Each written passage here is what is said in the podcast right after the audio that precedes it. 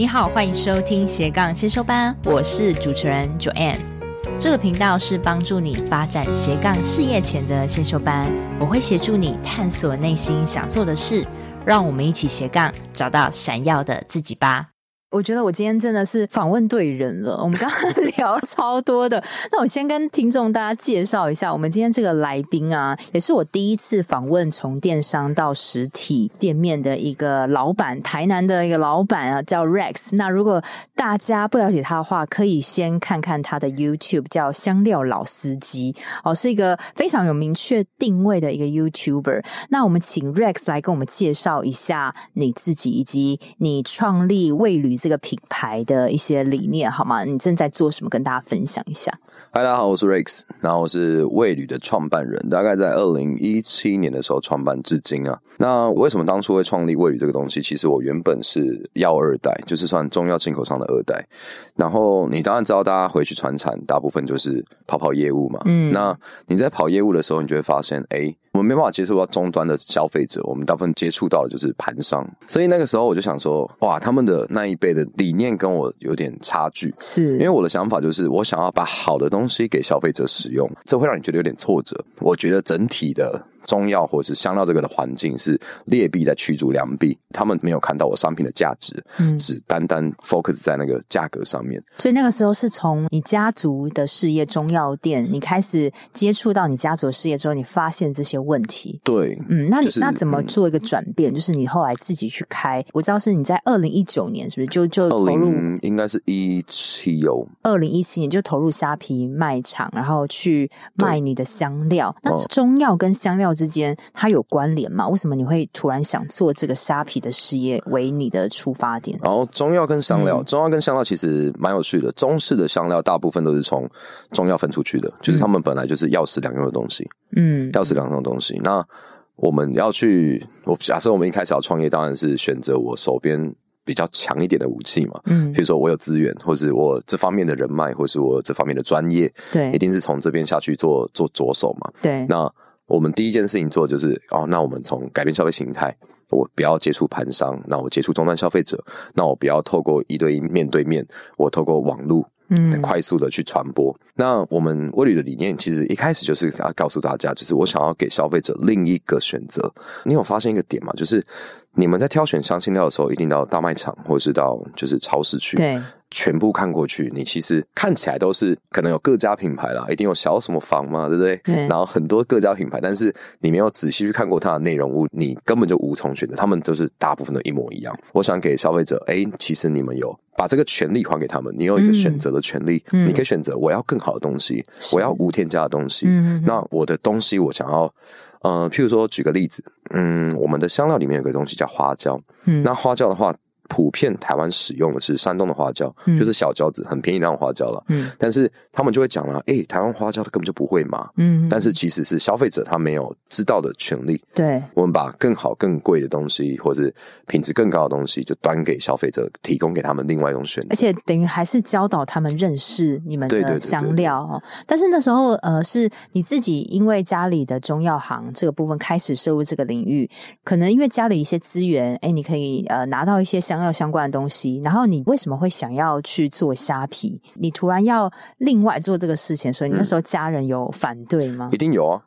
我跟你讲，是要大聊了吗？世代的隔阂。对呀、啊，我觉得因为这个一定始终是一个关键点，因为家里就那么稳的一个家族事业，然后你突然给他哦，你没有要接家族，你跟我去搞一个什么虾皮，另外一个东西，我们相对起来一些长辈很保守、哦，比较相对比较保守一点呢、啊。那你怎么？怎么做啊？那时候还好吗？没有，那个真的是被念到爆哎、欸，真的是被念到爆。因为你一开始不懂的时候，你一定会干嘛？那你怎么你怎么跟家里的人提到？我跟你讲，你就是完完全全不要动到他们任何一毛钱，他们就没没有没有资格讲话，好不好？的，你就我就没给你拿钱啊，你跟我讲那么多干嘛？对不对？那你那时候怎么办？你那时候有有钱吗？没有啊，没有啊，没有就想办法。想真的就是没有钱啊，就想办法，就想办法。你对啊，没有钱有没有钱的创业？我跟你讲，有钱就不会创业了。好，那你没有钱的时候，好，不管你跟家里的家庭革命，那是另外一 part 再说。那你那时候好，你自己开始做了。那个时候是你之前有做其他工作，还是其实没有？就大都没有。哇，完全没有好感哦。而且我连我跟你讲，我一开始选择是网拍，对不对？对啊。我在选择去当卖家之前，嗯、我连买家都没当过。你根本也不会下单吗？完全不会。那你为什么想要做香料这个变成电商啊？你到底是为什么？香料变成电商，其实第一个我是选择哎，我手边的资源嘛，刚刚讲过资源的优势。然后第二个的话，是我看到一个消费形态的改变。我觉得电商是未来的，你就必须得走。你那个时候如果没有搭上一波可能新的趋势的红利的话，你一般你要创业的话，会相对比较困难。哎，你看的很早，那个时候其实虾皮可能才刚开始，并没有像现在那么的多人就想到虾皮。虾皮那个时候应该还在发展中，刚开始不久。我记得那时候好像是刚被中资买掉，对对对对，那时候大家就知道虾皮，但是没有太多人投入的那个时候，你就开始做。所以我觉得你可以给我们一个很好的借鉴，就是你善用一些你本来就可以容易取得的资源，就像香料这个部分，但是你同时也想要走出自己一片天哦。那那时候也没有跟家里拿钱，就想办法哦，想办法，然后从最低的成本开始，对，一定要从最低的成本。对，那我很想知道，因为我通常都跟学生说，你不用准备好才开始，嗯，哦，但好多人每次创业这个东西，就是我们还没有很厉害，我还没有准备好，然后。嗯我我真的访问过好多的创业家，他都跟我讲说，你根本不用很厉害，你根本不用准备好。那我也有听到你在频道分享，你有一个非常粗糙的开始，到现在的香料王国。所以我想要听听看你那粗糙的开始，可不可以给大家一些振奋的经验？你那时候是怎么样开始的？呃，那就真的超粗糙的啊！那个时候我只告诉我自己，就是。他说不用很厉害是的确啦，但是我可能要跟大家分享一下，就是你至少要对自己有点自信哦。有点自信的原因，就是因为我现在没有很厉害，但是我相信我做了之后，我之后一定会很厉害。真的，你一定要相信自己，最后会厉害。所以你你天生就有这个气场，就是会很有自信嘛？嗯、呃，我觉得这个是靠你完成事情的多寡啊。就是我举个例子好了，我个人会有一些很奇怪的一些强迫症吗？也不能说强迫症，就是 goal 一定要达到，达到就是就是对，然后这些。事情不一定是要很厉害的事情，嗯，可以是一件很无聊的小事情，你可以去证明你自己达得到。举个例子，像之前上班打卡，嗯、我可以一整年哦，是一整年，每天早上都打八点五十七分。你一定有强迫症，没有就零八五七啊，有谐音，你知道吗？零八五七，然后就是哎、欸，莫名的给自己一个，比如说吸引力法则。好，你现在自信心就是这样建立起来的，从、欸、生活的小事。对，从生活的小事，你可以发现自己，哎、哦欸，其实我好像蛮有毅力的哦。有些小地方我还是可以赢你的哦。哎、欸，慢慢自己帮自己建立自信哦。所以真的是要设立一些目标，即使是 打零八五七也是。对对对对对对对，就是一些小小，就慢慢累积成你这样态度，你就觉得反正我开始，我一定会想办法变。对啊，我就想办法做到就好了。好，那那时候你怎么做？刚开始，我刚开始真的是有够累。就是那时候第一件事情当然是 OK，那我们要进入这个市场或者进入这个全新的新的一个消费的模式嘛。嗯。嗯，那我们上去之后，就是先第一个先研究虾皮整个的生态，就大家在做些什么事情。是。然后第二件事情开始找相关的竞品。那个时候我记得竞品还。还没有很多了，嗯，那那时候我们就开始看哦，人家照片怎么拍的啊，嗯，然后人家包装怎么做的啊，然后人家是不是哎，好像都有 logo 哎，文案好像写的不错哎，嗯，那我们就告诉自己，我们就全部都比他多一分啊，我就比你多一点点。哎，真的，这是个好方法。那你那时候怎么练？比如说看人家照片拍的很好，那你你那时候说你那时候没钱，没有钱，所以是你自己拍吗？还是你还是要凑一点钱请人帮你拍？因为这个照片很重要啊。一开始的最最开始了，最开始当然是请朋友。嗯，你身边我相信每个人一定有几个完美朋友，就他们自拍，哎，修图特别厉害。对，那你就拿杯饮料，对，你就拿杯饮料给他，拜托帮我拍一下。你很会，哎，对，你就帮我拍一下嘛。那时候我极尽所能要运用身边所有的资源 帮你做，那就不用钱的就好。OK。然后那时候就是很好笑，就是因为现在我们大家知道，你要拍一些产品照，就一定是棚拍嘛，你有背景啊，哦，那很贵哎。对，然后那个时候就是没有，所以我们就用什么？哎，要漂亮一点，那我们用木地板。我也没有去买什么东西，就是嗯，你家的地板，因为你装潢总会有一个地方做的还不错，总会有个角落是能能看的。对，再怎么样都有木地板吧？没有木地板，你朋友家也有木地板吧？我就把它放在上面，然后就就手机拍啊，就 iPhone 而已。对，手机拍，然后请他帮我全部修图，就修的一模一样那样，然后帮我上一些可能就标题字啊。嗯，就是花椒啊，可爱一点，谢了。哎、欸，那那这样怎么办？因为因为大部分人说好，我要我要上一个产品，我我都上上去，你文案也稍微哎优优化一点，照片也看似 OK 啊、嗯嗯，比别人多一分。对啊，那怎怎么办啊？没没有客人怎么办？没有客人就是你要检讨啊。那你那时候做了什么？你那时候是 PO 了之后多久开始有第一笔订单？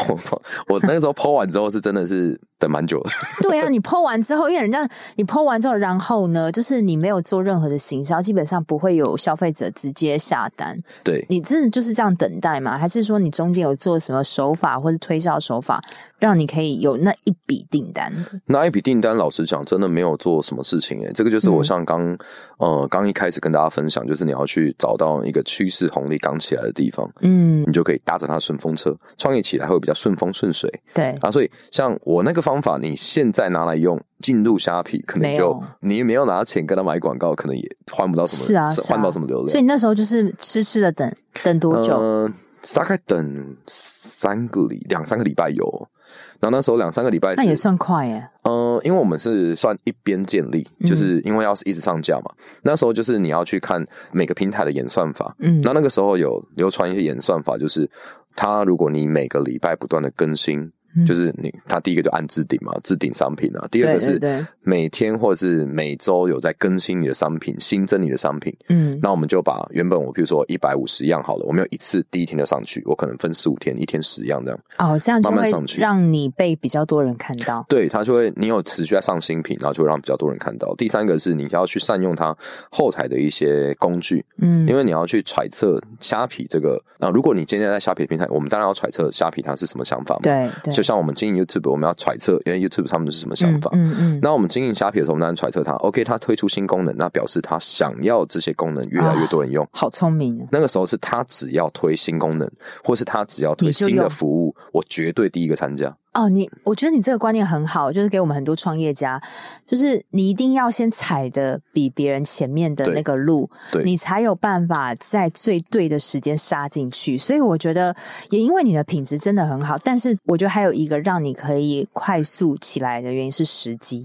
嗯，对，时机，对，时机很重要。如果如果你有努力了，然后你没有时机，也没有办法，哎，也没有办法，就等啊，反正对，其实循环的，不用紧张。OK，OK，okay, okay, 哇。真的就是你会去观察这个平台的运作，因为很多人他是不去研究，他只管他自己 PO，然后他根本没有看后面这些东西。哦，一定要去研究啦，毕竟你想要在那个平台生存，你就是要听他的嘛。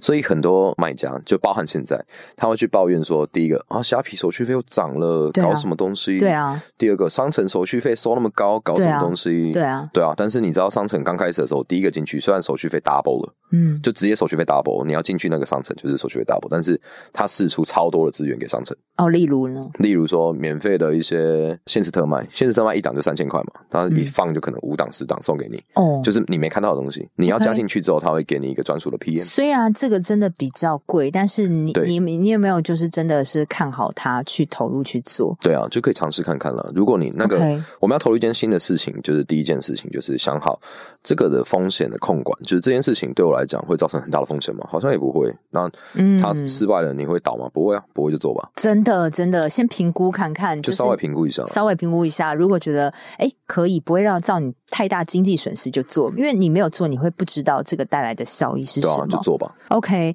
那我知道说，哎，你开始第一笔订单了，对不对？嗯、那那之后的人他是怎么样在陆陆续续来？就是第一笔到这个爆发点的时候，你中间有没有做什么样的努力？嗯、还是就是持续的这样做？嗯、呃，那个时候就是应该说。每每一个客人，我们都是品质，我们那个就不用讲了。所有你做的事情，或者是所有的行销，都是建立在一定的品质之上。我不是说、嗯、商品本身要对商品的本身一定要有一定的竞争力，嗯、你那些叠加出来的东西才会有效用。如果你品质是零，后面沉下去全部都是零，没有意义，对，一次就挂了。对，那。第一个客人来的时候，我们当然就是我那个时候我，其实你那时候包装好像也没有做好，然后我那时候听你讲说，你买了一堆包装纸还是什么？包装袋，包装袋。他下了单之后，我才发现，哎、欸，你没有包装，哎、欸，我连袋子都没买，就是我忘记，所以真的不必准备好才开始。对啊，反正遇到了就解决啊，就赶快买啊。如果来台北更方便，对不对？迪化街就一堆。对对对。你要买礼盒哦，跟大家推荐一下，如果你譬如说现在圣诞节要到，对不对？对对对。你要去买礼盒，迪化街那种就有很多克制的礼盒哦，很多。你不要再自己花钱去做了啊，真的。你买个五十个、一百个卖不好，你也不会很痛嘛。所以那时候买了 一堆袋子，哦买超多，那就回来试一试。现在还放在我工作室里面。嗯嗯嗯。对啊，就当一个纪念，我刚开始的纪念。OK，所以从第一笔订单到这个鼎盛的时候，嗯，你中间还有做些什么样的调整跟优化嘛？然后让你最后获得优选卖家，然后订单可能在越来越多。哦，从第一笔订单到优选卖家，其实才经过两个月的时间左右而已。哦，对，嗯、然后中间其实我前面没有做太多的事情，因为我还在练习，嗯、练习销售这件事情，练习服务这件事情，嗯、因为我对终端消费者那时候是超级陌生。对啊，而且我们两个的观念是天差地别。OK，对，就是我是我是盘商进口商的，是的脑子是，然后他们是消费买一点点那种哦，对啊，对啊，对，就是是天差地别，所以我需要一段时间去习惯他们的。你要卖东西给他，你当然是要拿他喜欢的东西，或者对他讲他喜欢听的话嘛。对，那这样你你怎么去揣测？你那么陌生，对 B to C，一个一个试，真的一个一个怎么试？我甚至那个时候还是私讯聊聊，就是我直接问他，你就直接问你客人啊，你为什么会买我们家的东西啊？会对他做一些售后的一些询问，这个非常重要。对，就是售后的一些询问，然后慢慢调整优化，每每一笔都问，每一笔都问。OK，那一开始你订单要不多，可以问啊。现在不管啊。你现在如果双 C 蹦，然后上好几千笔，那你要怎么问？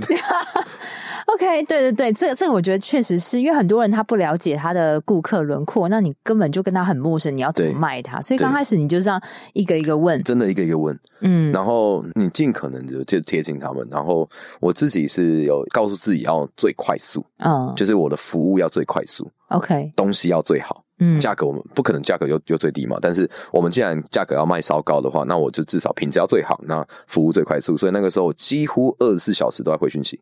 就是客人一问，我马上回他，这样可以增加你下单的几率。是是是，只是为了想要让你下单，然后让你给我评价，然后那些评价我可以去看，那我东西是不是可以做任何的一些修正或是改变？嗯嗯嗯，对啊。然后累积评价这件事情，那个时候刚开始的时候，你也是可以去跟客人说，就是 OK，哎，你收到商品之后有没有什么？你收到商品或是我们的服务，你有没有碰到什么这样的问题啊？如果没有问题的话，可以给我们五颗星啊。对对对，因为。客人很多人进来就是看评价而已啦。对啊，对啊，对，然后再来一个点，大家都会 一心的想要好评，对不对？对。但是处理负评是更好的。OK，就好好的回复那些负评，反而是对你的品牌或者公司是有加分的。你你曾经接到负评吗？呃，相对少，相对少，相对少。那你都怎么回应的？就是你有没有以前有些人给你复评，然后你是怎么回应？可以跟我们分享吗？嗯。因为大部分的话，就是我们可以站在一个，就是不要太情绪化。因为客人跟我们角度不一样，嗯、所以奥客当然会有啦，嗯、奥客当然会有。但是我们不用想太多，就是你面对他给你的评价或者是批评的话，你一定会不爽吗？嗯，啊，那是我东西，我给你，你、啊、你一定会不爽。就连我到现在，客人批评我还是会不爽啊。对啊，对啊，不爽的话，先怎么办？我们先处理情绪，哦、就是先生你不要在气头上就直接这样啪啪啪就出去了，那就完蛋了，那就完蛋。对啊，对，我们先处理这个情绪，那我们再后来再处理。因为你还是要做生意的，你还是要先忍住啊。你要记得，我们回给他的那些评论，并不是给他看的，是给外面的人看的。对，因为外面的人进来一定会先看好评，哦，好评很多，那我看一下他坏负评，坏对，点过一定会点一星嘛。五星点完点一星嘛？对，中间二三四你可以不用管。对对。对，就五星一星，我也是这样子哎。对，要特别注意。嗯，然后一星你的回复就是第一个是不要带情绪了，嗯，第二个就是我们就是有什么讲什么，是。有什么讲什么，该我们改进，我们承认错误，嗯，该我们不对，我们就是理直气和，嗯，也不凶你，嗯，就是譬如说他啊 有一个好笑，就是我们这有其中一个产品，它是泡茶用的。对，然后我们在所有的文案文宣里面，包含产品说明里面都讲了那个东西是泡茶用的，然后他就买了，直接给一星。他说：“我以为是直接吃的。啊”你会，他就说：“我明明就讲清楚是泡茶用的。”对啊，正常人就会讲说：“你的眼就开始噼里啪啦，你的眼睛这样这样这样。”我们还要做生意的，对，然后就这样。正常来讲，第一个遇到负评，我不会跟客人道歉，嗯，我会用谢谢来回复。哦，就是我不，你不要，因为因为你道歉代表是你站不住脚，或是你的错，但是你没有。我们可以说谢谢你的回馈。嗯，就不要讲说，哎，对不起，我做错还是什么的，神经病，嗯，不要做这种事情。就是 OK，这件事情我没错，那我就直接谢谢他的回馈，那谢谢你回馈。那可能是我们文字标注还没有那么的好柔软哦，对不对？不愧是 创业家，我还是有点不爽嘛，是对，所以我们就，我刚刚讲说那。因为这件事情很重要，所以我在文字说明那边重复了三次。我此商品并非直直接即时是泡茶使用的。我在那边，我刚刚讲说我标注了，而且重复了三次。嗯，你可以确认一下，这样。嗯嗯嗯嗯嗯嗯，就是后面是自己稍微、啊、非常棒，自己不爽的地方稍微跟他讲一下，但是也没有到很硬这样。我觉得还是要处理公，这算是公关危机哦。我觉得也是慢慢慢慢训练出来，一点滴都是你训练出来的。嗨，各位听众，这是中场，是我替自己打的一个广告。斜杠先修班的 Podcast 品牌理念呢，是想要帮助想要斜杠，但是不知道从哪里开始、没有方向的新鲜人。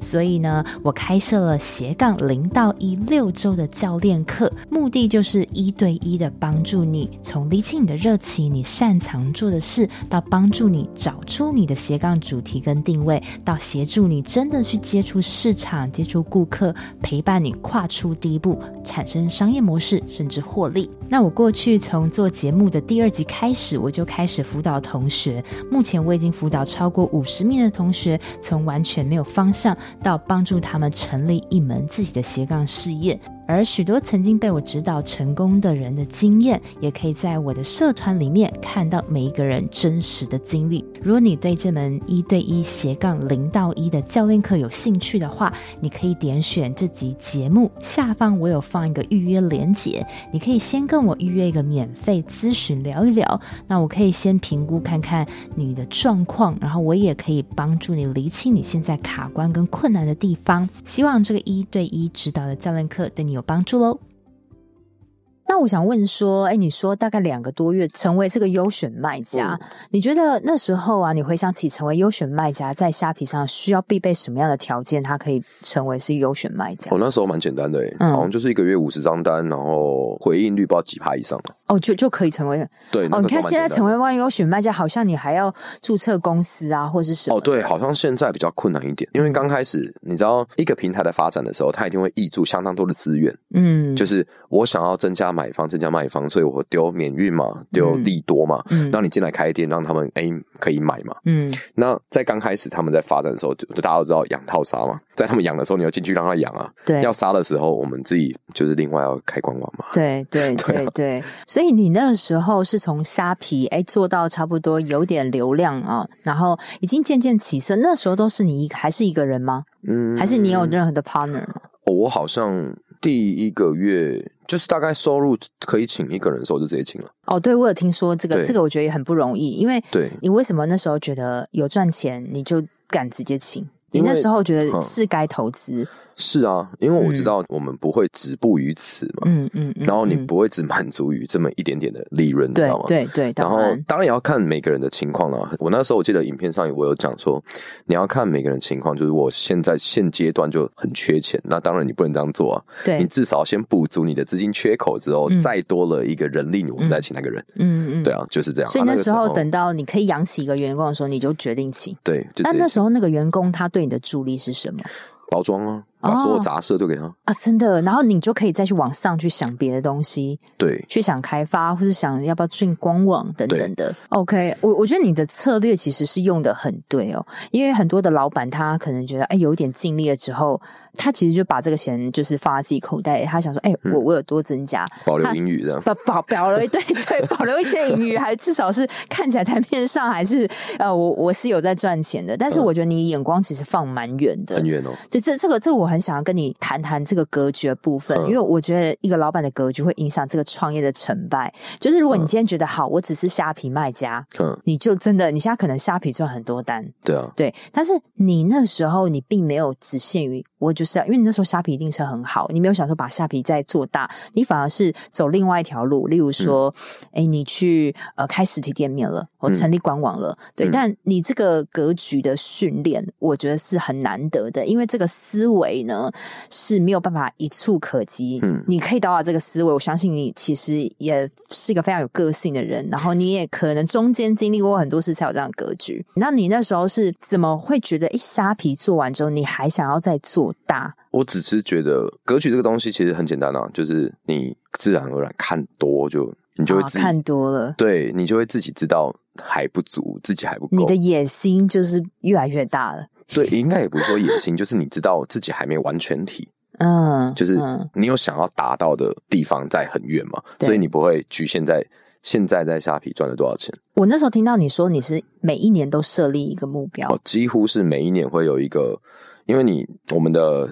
效率可能没有那种可能更完整的公司体系那么好，嗯嗯、所以我们是就一点一滴都是自己来的，慢慢的、慢慢，我们就一年一年来嘛。那你那时候怎么会想要在台南开一个旗舰店？那那个旗舰店是在干嘛的？那个旗舰店其实来来源有点幽默。是几年创立的？今年哦，今年，而且我要开旗舰店，是我跟我下面的人，他们完全不知道。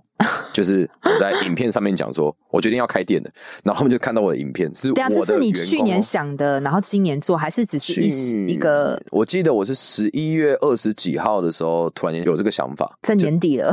哦，对，去年的十一月底，然后觉得、哦、去年的现在。哦，去年的现在突然有这个想法，这样，然后正常来讲，我有一件想做的事情，我不做我也很痛苦。是，然后十二月我就开始去找店面，然后看到觉得，哎，这个嗯，管销起来应该还行，我就做了。但是我你你你的店面是主要是因为我觉得，我觉得你的店面不只有贩卖香料，还有很多的体验的部分。你可以跟我们分享你这个店面在做什么吗？那个店面的话，其实我知道我们的商品在网络上面。它对消费者的吸引力还不够，嗯，然后第二点，为什么要弄店面？是我想要增加消费者对我们的信任感，对对，对。然后第三个是我把一些可能我们的综合香料类的，毕竟是我们自己的配方，你给消费者有一个地方可以，哎，我真的去尝试看看，闻闻看。然后第四个，我想要测试 YouTube 我们的即刻力是怎么样。我们在 YouTube 上面，毕竟聊了那么久，那那些老粉们是不是我开店面的时候，他真的会来看看我们呢？有转单能力怎么样？嗯就是他们会不会来支持我，会不会来听我？我们来测试看看嘛。OK，很棒哎、啊。然后还有第五个，就是我中的店面，其实一开始我只是想要做一个体验，然后第二个是有一个办公室可以接待，因为我们的地方就是我们一开始工作室就是一个一间一间透天，对，然后一楼。嗯，一楼就是外面有接待的地方，然后后面是出货。因为一开始是虾皮优选之后，过了一年了，我逼自己存钱存一年，因为我的个性比较冲，嗯、所以我那时候逼自己存钱存一年。那一年一年一到，我就立刻租地方整栋装潢这样。你就是把赚来的钱，然后再去再去投资，对，就是。那你好像 Amazon 的那个商业模式还是？对，然后就是，然后我们现在已经变成连外面那些地方全部都变成出货在使用了，然后原本是使用。原本只一开始使用一楼，后来是一二楼，然后现在是一二三四楼这样。哇，所以现在原本。当初的发基地，现在变成出货地啊，对哦，然后你的那个外面的形象漂漂亮亮的地方，都没了，给给给给那个旗舰店，就变成旗舰店这样。对，因为嗯，我现在现在有个点就是客人来，我没有一个哦，这跟我的策略也有关系。那个时候我想说，OK，那我们线上的终端消费客人，他稳定的成长嘛，那稳定成长，我要扩大我的营业额，那一定是从。可能 maybe 进通路，或是接触一些餐厅的客人。嗯嗯，嗯。那我们要接触他们，他们一定要有个地方可以让我做接待嘛。对。然后一定要有个地方展示我的商品嘛。是。是然后那个中间就是营造的氛围，譬如说你去买房子，他们也会盖接待中心嘛。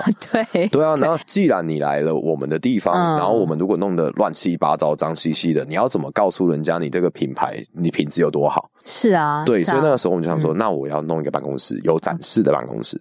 但是有展示的办公室，我这样白白花钱，我就觉得为了一间接待人，然后这样我要租那边三四万块，好像不是太合理的一件事情。嗯嗯嗯，那我们干脆再弄大一点，我们就弄一间店面，然后看能不能 cover 过去，cover 过去我就赚一间办公室这样。哎、欸，你真的策略很好，就是你你有赚到的钱，你再去拿去投资在更多的事情，反正只要让你。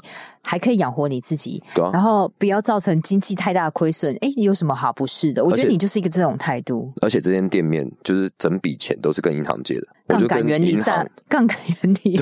我跟银行借一百，然后这间公司就是先跟银行借一百，好像分三年起嘛。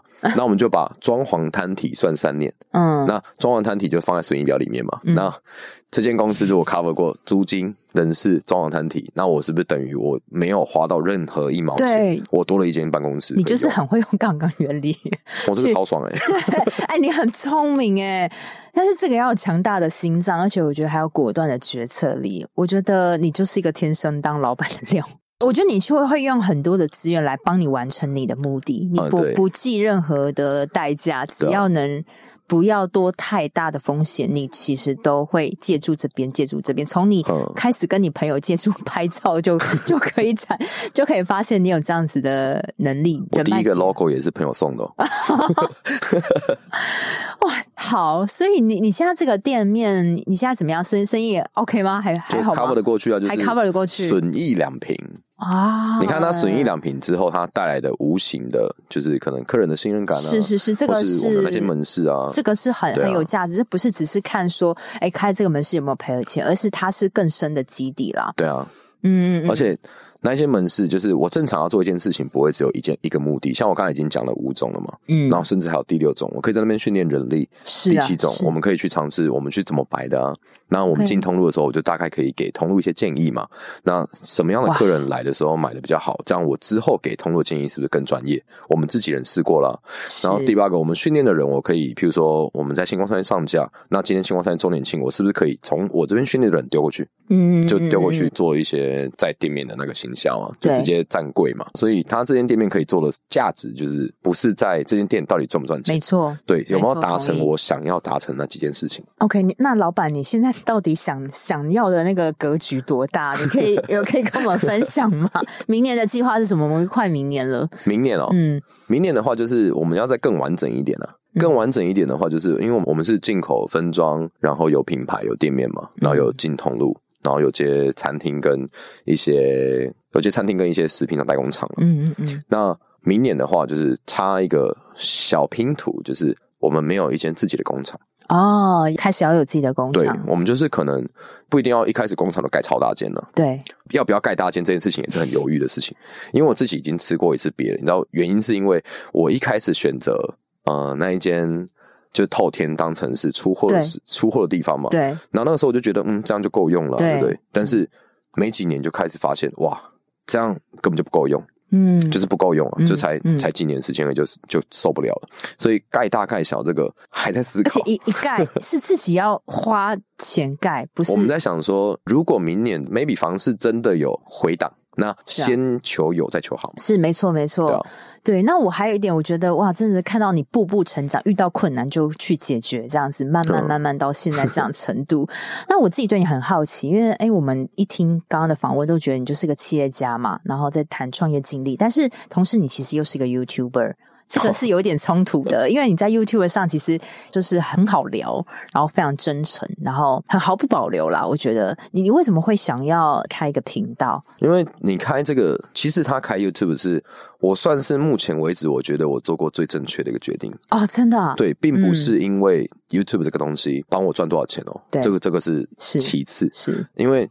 有些时候，我就像刚刚一开始像我们打卡那件事情，你有些时候需要从其他地方 得到一些自己的自信。对，因为一开始其实我做虾皮虽然顺风顺水，但是。我其实是非常迷惘的。Oh, OK，你越做越大，越做越大，越做越大，然后就发现，嗯，我赚到了钱，我又要投进去；我赚到了钱，我又要投进去。那我继续放大，不对啊，这样跟我就是你会发现前面那条路走过去，好像回到跟我家以前没什么差别，你知道吗？嗯、那这样的话，我出来就没意义啦。因为你知道那个时候是一直被父母亲反对的原因，就是因为他第一个，他可能一直觉得啊，你鬼刚都没得做代志，然后鬼刚跨电视啊，鬼刚跨电脑，对吧？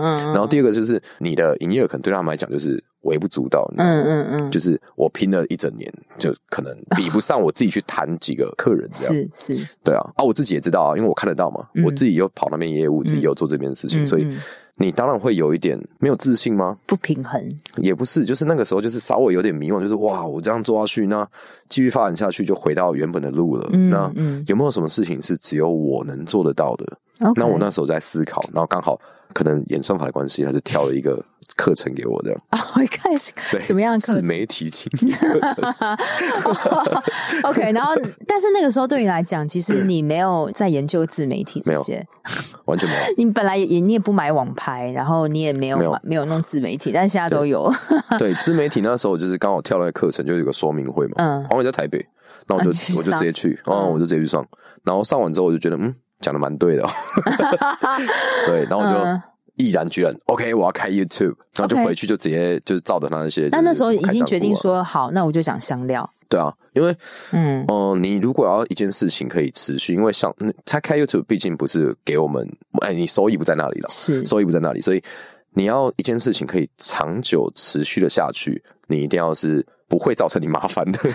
对，那你要怎么避免你麻烦？因为 YouTube 像剪辑嘛，可能外包嘛，包一定要外包。那想素材也是要时间。素材还好啊，就因为你也很会讲，信手拈来，信手拈来直接讲。讲、啊、香料那个本来就是你的专业啊，就是哦花椒 OK，那我们就有红花椒、青花椒、青花椒的柠檬香气，然后红花椒。我觉得你反而是让消费者更认识这些原物料，然后我觉得你还有教人家怎么去。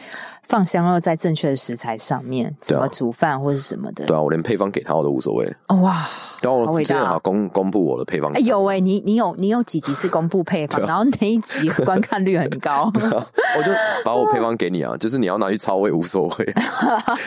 反正他没有办法，你已经走在很前面了嘛。其实变成是你回馈给大家。那那你觉得开 YouTube 到现在有为你的品牌增加一些销量吗？还是销量哦？其实 YouTube。呃，我相信是有，但是小的我没办法计算，嗯，因为很多是有在下面留言，就是啊，他买了我们好几年呢，或是他因为我们无法正确估算算值，对，因为我们那个时候没办法去计计算他到底转，可以知道他从 YouTube 来，但是没有办法计算到他到底转单了没有，或者转单了多少价值，对，但是透过 YouTube 大咖的可以计算的，现在应该有超过五六百，哇，很多，就是单纯计算那些我有办法计算的，哦。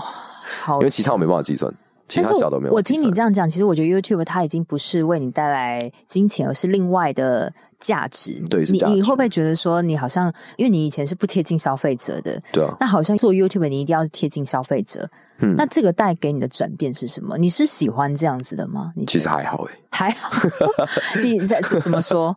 就是我会觉得有点腻啊。哦，会腻吗？哦，我很常，我很容易觉得腻哦。啊，所以你才会一直要去突破东西。对，所以我才会跟你讲说，一年没有一个新东西，我可能就会对这个产业觉得开始。但是你 YouTube 也也撑了两年啦。啊，对啊。哎，但是至少 YouTube 还会再撑个几年吧？会啊，会啊，会啊，还 是持续在做，因为还是蛮有趣的啊。就是偶尔啦，就是像上一期那零到零到一那一集，就是创业那一集。我说，我就说放飞自我，就是不要有脚本了。真的啊，就是我不想要定好主题，我觉得好累。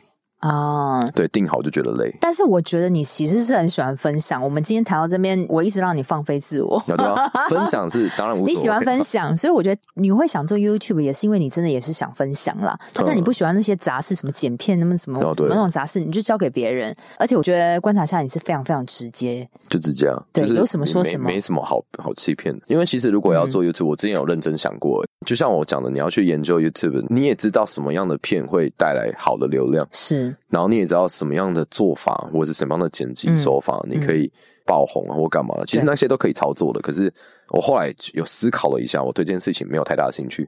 所以，因为你的主力还是在味旅啊，对啊，这个东西只是打打牙祭嘛，就是说你让你放飞自我开心的感觉，这个也是平台，这个也是售后服务的一环啊、哦。怎么说？像我们一些客人，就是很常会问很多问题。嗯，然后很问问题，我就把它丢给 YouTube，丢 YouTube 啊。然后像你好会串联平台，对啊，像这一次的那个零到一，其实是我们的就是一个老老粉的群组，然后里面他们聊到之后，他说想要听我分享，然后我说既然你都想听，那我就讲了。对，而且我觉得我们这集节目也可以，你可以你也可以让你的粉丝听一下，真的完完整的公开了哈。非常好，蛮完蛮完整，算蛮完整。好，那另外我也想问你，就是你说你有很多老粉嘛？哦，嗯、那我有发觉你的官网其实是做的非常不错，嗯啊，还有就是你有一个很强大的会员制度，你可以跟我们分享一下你那个会员制现在为你带来什么样的助力吗？就是你做了什么可以让你的顾客可以一直不断的回购，很很爱你这样？哦，不断的回购，第一个当然是品质啊，嗯，第一个。我刚才你看讲了很多次，我都我都会再再次强调，第一个就是一定要是品质。嗯，第二个是你有真的聆听他们的声音，做出改变。我们不用什么很大的改变，嗯、而且我我们之前有开始开一个，你知道 Like 可以有那种开匿名的群组哦，我知道。对，嗯、啊，那个时候就是刚开始的时候，我们就开了一个未旅的，就是匿名的群组，然后让那些粉丝加进来，所有的粉丝都可以加进来吗？呃。我们会问一个简单的问题啊，很简单，就是我们的门市在哪里之类的。哦，OK，然后他就加进来，对，他就加进来，然后呢，可能他就会给你一些反馈，呃，比如说他会去讲，呃，我们收到东西其实很棒，但是好像不小心摔破了，干嘛了？所以他摔破，你在尽快的去反映这件事情。呃，比如说我们第一个可能更改了泡泡袋的大小，然后让它可能包覆性更好，然后发现哎，这样的改善，我们的损耗率好像还是有点。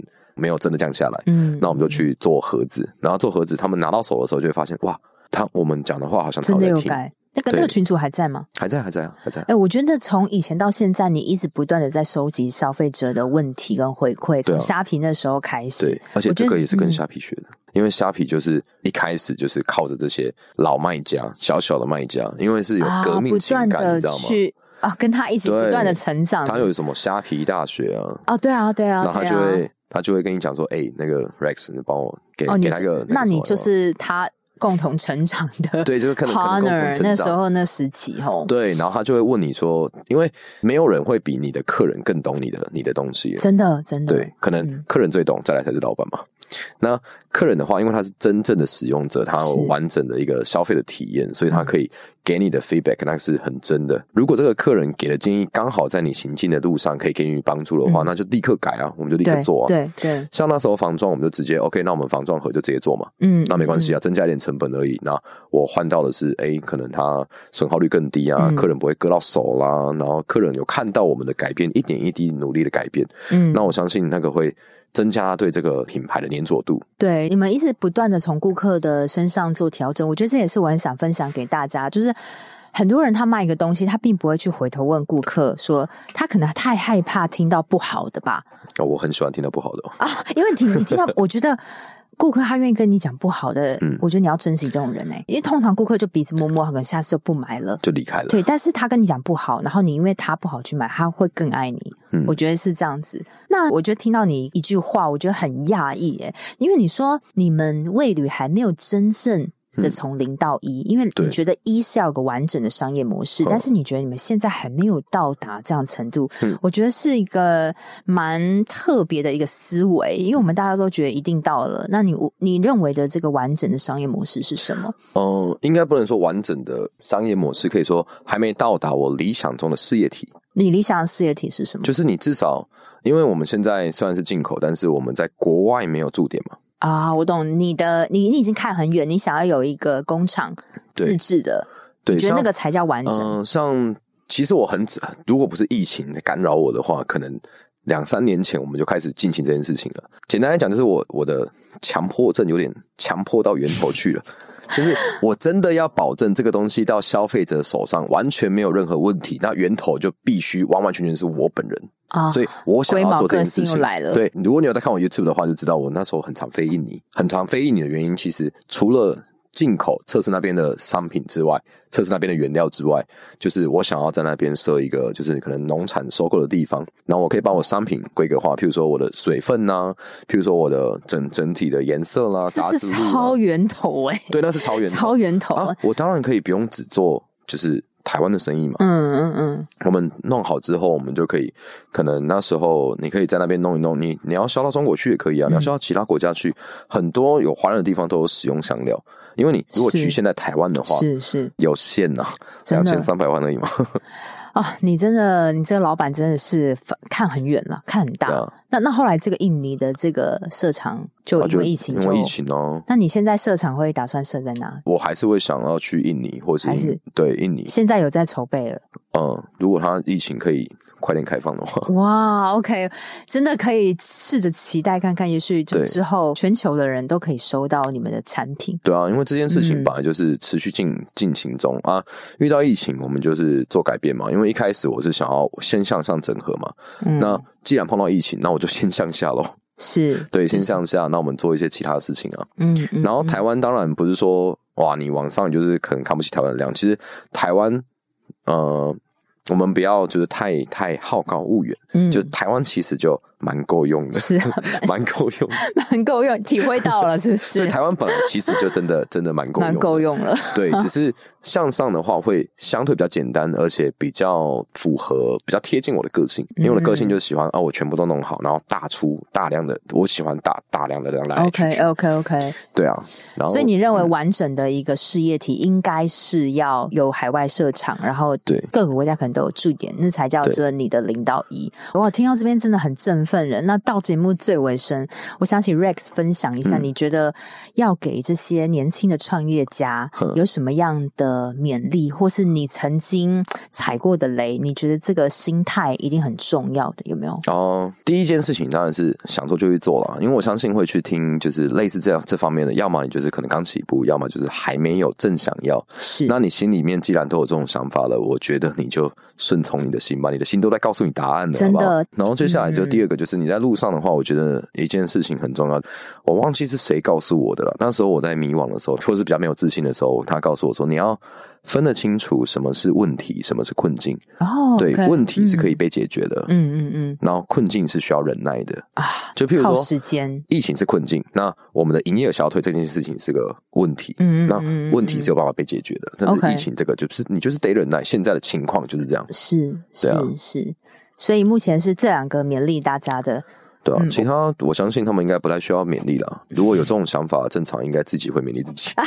真的，真的，而且我觉得还有一个，我想问说，你你怎么可以坚持着做这个东西那么久？你到底是真的喜欢研究香料，还是其实你根本是想要？把自己的目标达成，我觉得是目标哎、欸，是不是？对，我就觉得你是这样的人，因为每一个人你得到那种成就感的感觉，嗯、或者是被激励的感觉不太一样。我的话，我就是喜欢慢慢，很像你喜欢 build up 一个东西，对对对对对，好多创业家都是这样跟我讲哎、欸，慢没关系，但是要不断成长啊，我懂我懂，然后中间的波动没关系，它长期向上就 OK。OK，OK，okay, okay. 哇，你真的是，我觉得今天真的是很棒，很棒，就是邀请到 Rex 你的创业的完整经历，怎么从一个粗糙的虾皮卖家，然后不 会用网购，然后开始，然后再到建立官网、实体店面，然后。最后想开 YouTube 频道，然后甚至你跟我说，你之后是想要在外销到全球，有一个自己的工厂，嗯、盖自己的工厂。嗯、对，我觉得这个真的很激人，而且我觉得你今天其实让我学到要发现时机。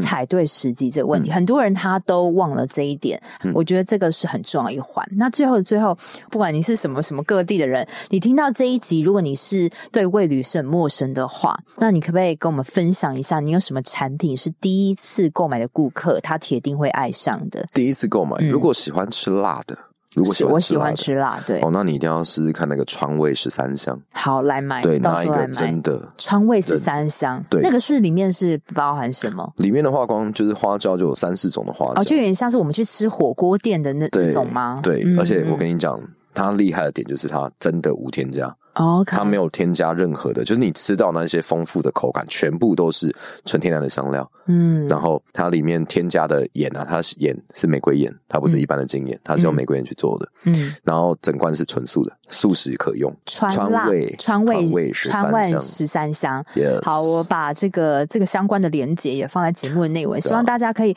多去了解味旅这个牌子。好，非常谢谢 Rex 今天特别来录音室跟我们参加这一次的分享，谢谢。谢谢。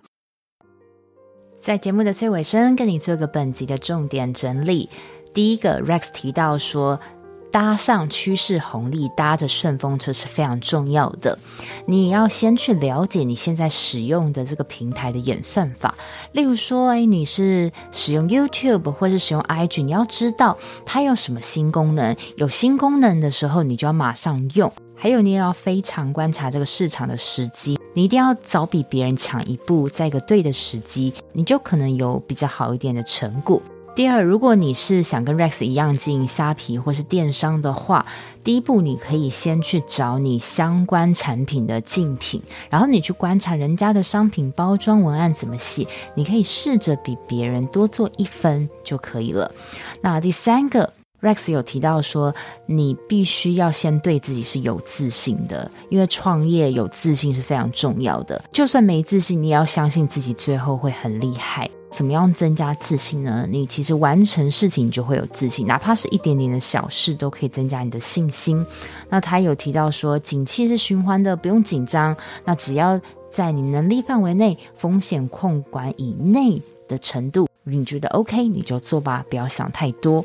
那第四点，关于顾客的处理部分呢，其实我这一点非常的佩服他，因为他刚开始在做电商的时候，他是每一笔的订单他都会私讯给卖买家，问他说：“诶，为什么你会买我们的商品？那买了之后，你有没有什么需要改进的地方？”那他坚持把产品先做到最好，品质做最好，回复的速度做最快，而且他有提到说，要回复复评是更重要的。你回复复评的时候，你不要太情绪化，你要先处理情绪，之后理直气和的回复买家的问题。那你要用谢谢回馈，不要一直在道歉。有理的话，你就用理直气和跟他说道理。那其实这些复评都是为了给别人看的哦，所以处理复评非常重要。那怎么增加顾客不断的回购呢？他有提到说，品质一定是最。最重要的嘛，那接下来就是你一定要聆听他们的声音做改变。那其中有个方法我觉得蛮好的，他是先开了一个 Line 的群组，匿名的群组，然后给这些顾客，他可以在群组里面做任何的反馈。其实说到底，客人才是最懂你商品的。第五个重点，我有问到 Rex 说，你怎么养大你的格局？他跟我说，只要多看，你就知道自己的不足。你要去多看外面的世界，多听不同人的想法。那他也会在每一年都设定一个目标，然后让自己可以越做越大，把这个事业越做越好玩。那第六个重点，我问到 Rex，哎，为什么他电商好好的啊？为什么要经营这个店面呢？他有提到一些店面非常大的优势，例如像说增加信任感啊。还有，他也可以确认说他在 YouTube 上的即刻力是怎么样，放入更多的是更多的体验活动。还有，这个店面也可以是个办公室，可以是接待贵宾跟展示商品的中心，甚至是可以训练人力的地方。所以，呃，开个店面不要只赞说，哎，这个店面有没有办法盈利，而是要看背后很多无形的好处。第七点，Rex 提到说，他目前做最正确的决定就是开 YouTube，因为开 YouTube 可以让他增加。加自信，但是他有提到是什么样的人适合开 YouTube，就是不要是增加你麻烦的。那他就提到说，剪辑他就外包嘛，那再加上他本来就很会说话，他本来就有信手拈来的这个功力，所以对他讲不用写太多脚本也是很适合他。所以开 YouTube 反而是一个增加曝光的好方法，更可以说是他把这个 YouTube 变成是一个售后服务。例如说，很多客人会问他一些问题，那他干脆把全部客人的疑问都放在 You 一次回答。那总之就是，你开一个频道，不要是占用你太多的时间，造成你麻烦的，其实你都可以试试看。第八个重点，我问到 Rex，怎么样才算是自己理想中的事业体呢？他有提到说，他很希望他确认他的香料源头是好的，所以他希望以后在印尼有驻点，有自己的工厂。也许是今年的目标，我们也非常祝福他可以早日达到这个。大的目标，在第九个重点，Rex 提到一句话，我觉得非常认同。他说啊，你如果创业，你要分得清楚什么是问题，什么是困境。问题是可以被解决的，而困境是需要忍耐的。当你遇到挫折、迷惘的时候，你要先分清楚，哎，这个是可以被解决的问题吗？如果可以解决，赶快去解决。如果这个是一个时机，例如是呃 COVID-19，那就没有办法，我们就是要去忍耐度过这个这个困境哦。我觉得有。这句话其实也可以让自己更有逻辑的去挺过这个创业煎熬的日子。最后，最后我要帮 Rex 推广一下他的香料产品。他有一个产品叫做川味十三香，它是它的招牌商品。那它里面有添加三四种的花椒。非常好的这个无添加的商品，那我会把这个商品跟相关的链接放在节目内文中，希望大家听到这个故事都可以购买它的产品去试吃看看喽。那我们就下周见喽，拜拜！我都会固定在每周二早上上架我的节目，希望收听的你都可以找到让自己闪闪发光的热情事业。另外，我有个 Facebook 私密社团，叫做斜杠先修班。里面会有学员的交流跟斜杠资讯的分享，欢迎你加入。你现在在通勤的路上吗？不管你正在做什么，我都很感谢你花时间收听我的节目，而且听到了最尾声。希望我的节目对你人生启发有帮助。如果你喜欢这集，很希望你拨空帮我到 Apple Podcast 留言评分，这对我来说是最大的创作动力。非常感谢你，我们下周见喽。